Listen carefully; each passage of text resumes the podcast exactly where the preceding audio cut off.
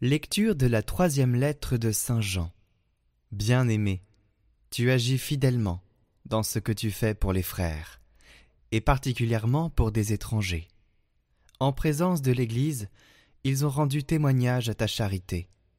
Tu feras bien de faciliter leur voyage d'une manière digne de Dieu, car c'est pour son nom qu'ils se sont mis en route sans rien recevoir des païens. Nous devons donc apporter notre soutien à de tels hommes pour être des collaborateurs de la vérité.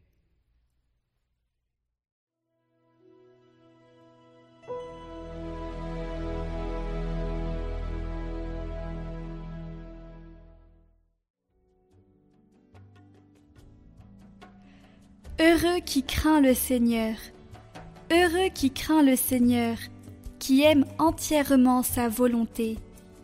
Sa lignée sera puissante sur la terre. La race des justes est bénie. Les richesses affluent dans sa maison. À jamais se maintiendra sa justice. Lumière des cœurs droits, il s'est levé dans les ténèbres.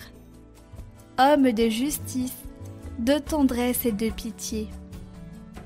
L'homme de bien a pitié, il partage, il mène ses affaires avec droiture.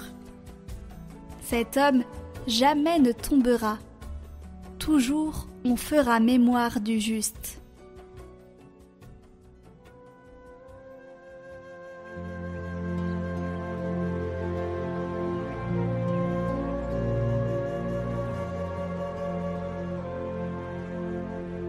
Évangile de Jésus-Christ selon Saint Luc.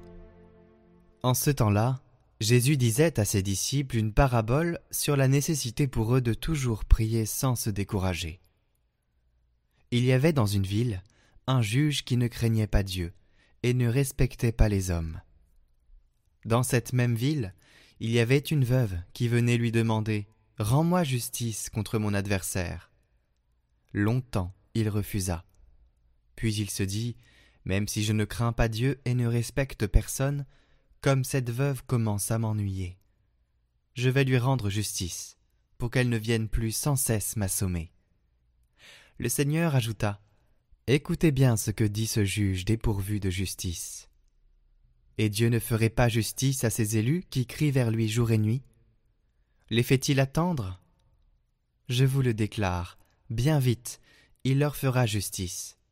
Cependant, le Fils de l'homme, quand il viendra, trouvera-t-il la foi sur la terre?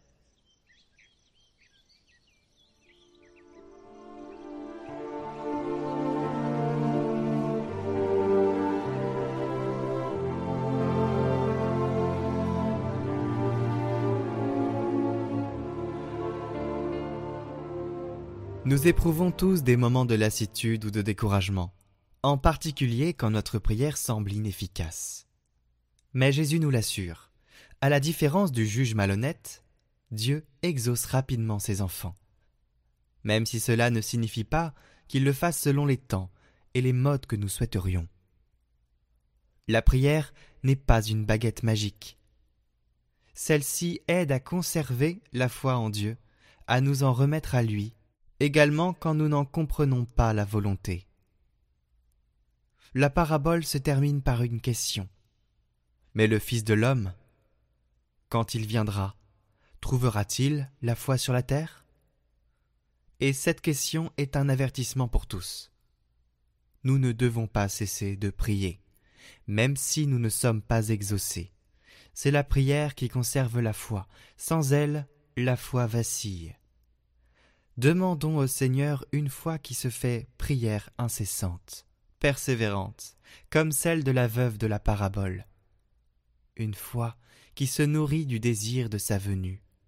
Et dans la prière, nous faisons l'expérience de la compassion de Dieu, qui vient comme un père à la rencontre de ses enfants, pleins d'amour miséricordieux.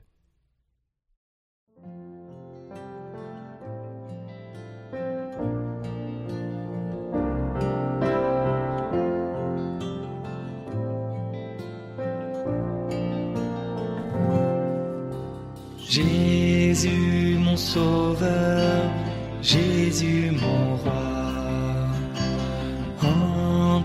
ma prière qui monte vers toi. Ô Seigneur, entends mon chant. C'est toi que je cherche le jour et la nuit.